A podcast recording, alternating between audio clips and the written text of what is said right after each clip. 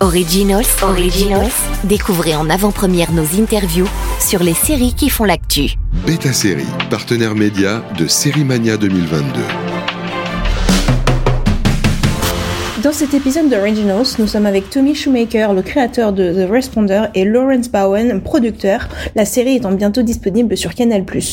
Hello Tony. Bonjour Tony, bonjour Lawrence. The Responder est évidemment inspiré de ta propre expérience Tony en tant que premier intervenant au sein de la police. Comment avez-vous trouvé l'histoire de base qui serait le ciment de la série, à savoir une vente de drogue qui se passe mal alors que ça aurait pu être une succession d'affaires? Je ne voulais pas écrire une série qui ressemblait à une série policière.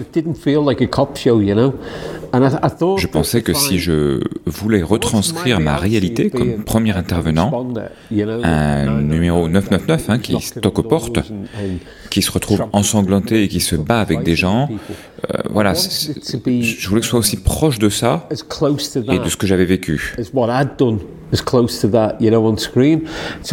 Comme intervenant, on n'a pas vraiment d'affaires ni d'enquête. Tu es trop occupé à calmer des feux, à calmer des gens aussi.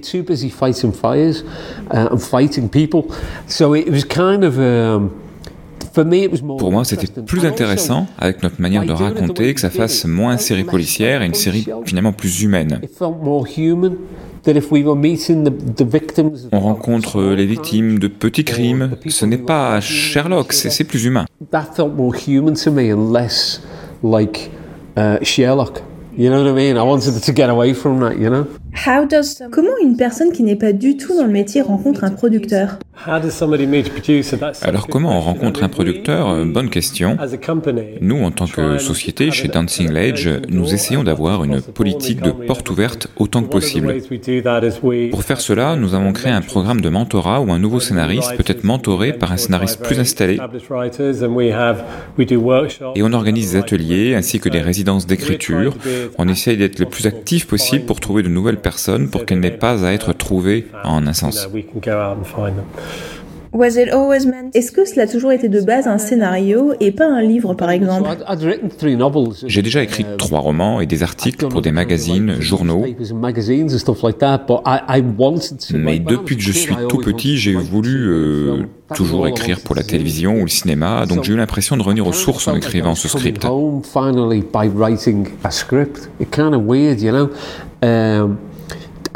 J'ai adoré écrire des livres et j'en suis très fier, mais ce projet est vraiment la concrétisation de mes rêves.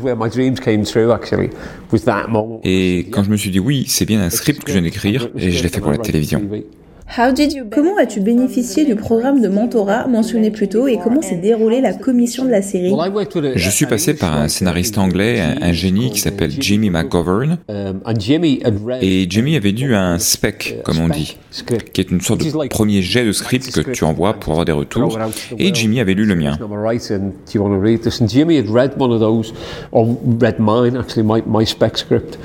Script. Um, et j'ai été bien chanceux que Laurence et, l'équipe avaient contacté Jimmy deux jours avant pour lui demander s'il connaissait des scénaristes qu'il aimerait bien mentorer.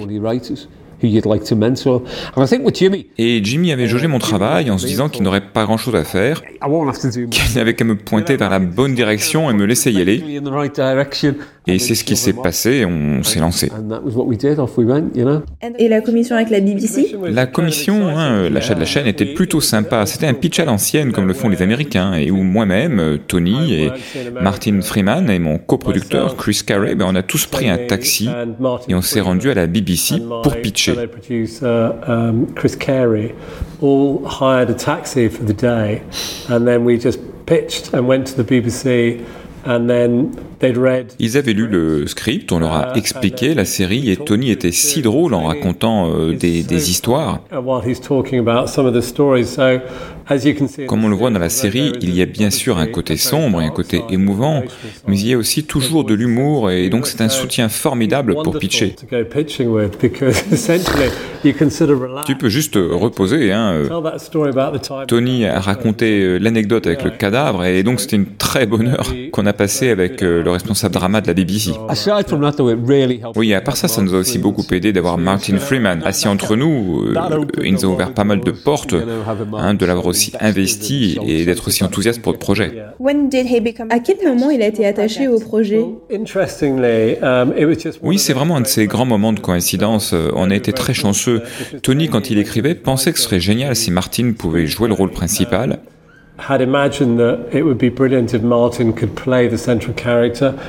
Plutôt basé sur ce qu'il avait pu faire, un peu comme dans, dans Fargo. Et il se trouve que j'avais un contrat de développement avec Martin, avec qui on avait fait un, un téléfilm il y a 5 ans, Eichmann Show, et j'avais déjà donc travaillé avec lui. Tony a donc euh, réécrit le script avec euh, Jimmy, euh, nous l'a envoyé.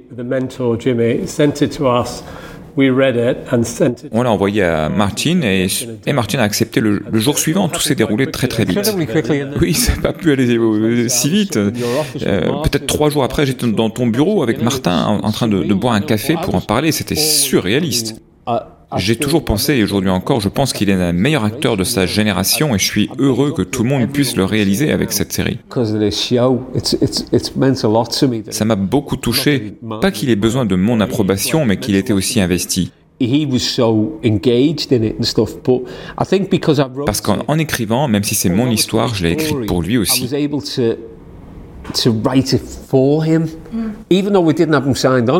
J'étais très déterminé, je l'avais en tête et je savais qu'on pouvait l'avoir, et voilà.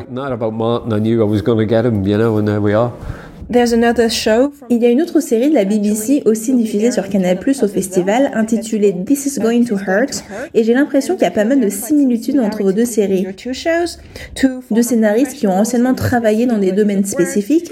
Est-ce que vous pensez que le public est de plus en plus en demande d'histoires réelles et authentiques plutôt que de divertissements échappatoires comme avant? Je pense que le public est plus sophistiqué aujourd'hui qu'il y a 20 ans, par exemple. On voit des documentaires de très grande qualité sur la police, les hôpitaux, les urgences, les victimes, et qui sont très bien tournés.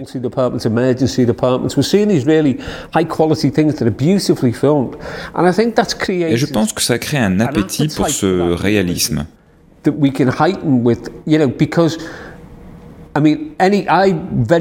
Je suis apparu très brièvement dans une émission policière, une émission de reportage, pendant quelques secondes uniquement. Mais quand la caméra est passée devant moi, je me suis redressé et je me suis comporté comme un policier, comme il faut. Et la seconde où elle m'a dépassé, j'avais repris mon attitude de flic.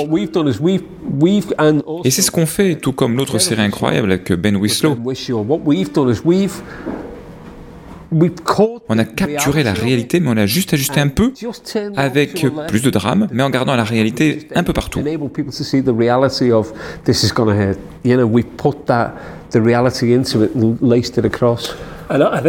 ce n'est pas une coïncidence que This is Going to Hurt et The Responder soient écrits par des anciens professionnels qui ont travaillé dans ces milieux. Ils ne l'inventent pas, mais racontent leur propre vérité et expérience, et c'est pourquoi les deux fonctionnent si bien sur le public.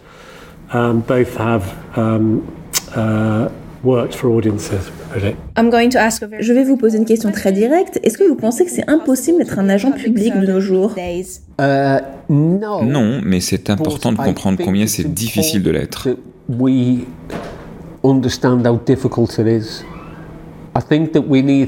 Il faut qu'on investisse plus dans les services publics. En investissant plus, on reçoit aussi de meilleurs services publics.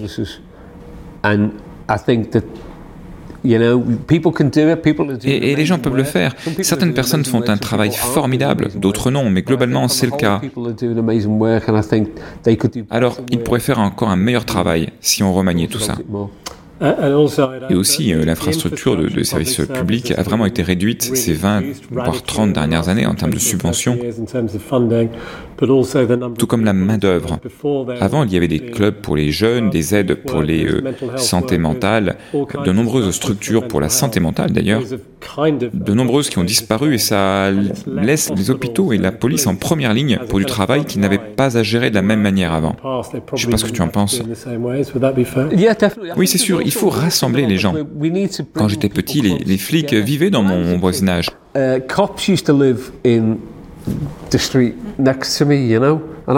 Et j'habitais dans un quartier chaud. Hein. Ils me connaissaient et je les connaissais, ainsi que leurs enfants. Maintenant, il y a un gouffre entre les communautés.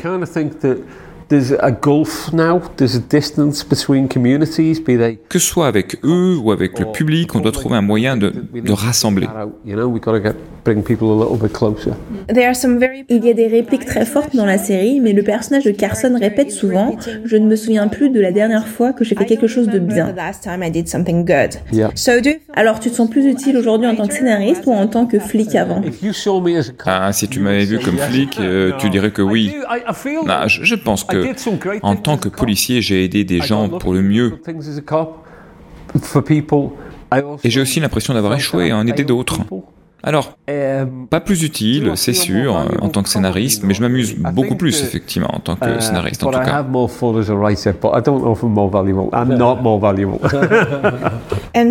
Et quelle est la dernière série que vous avez bingée? Oh, une bonne question. Euh, si tu as une réponse, euh, vas-y, Tony.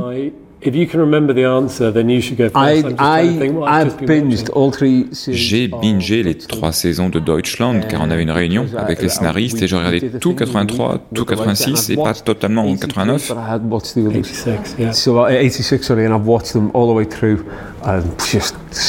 C'est super. Et moi, j'ai regardé simultanément hein, This is Going to Hurt et Mood, une nouvelle série de la BBC 3. Originals, Originals, découvrez en avant-première nos interviews sur les séries qui font l'actu. Beta Série, partenaire média de Série Mania 2022.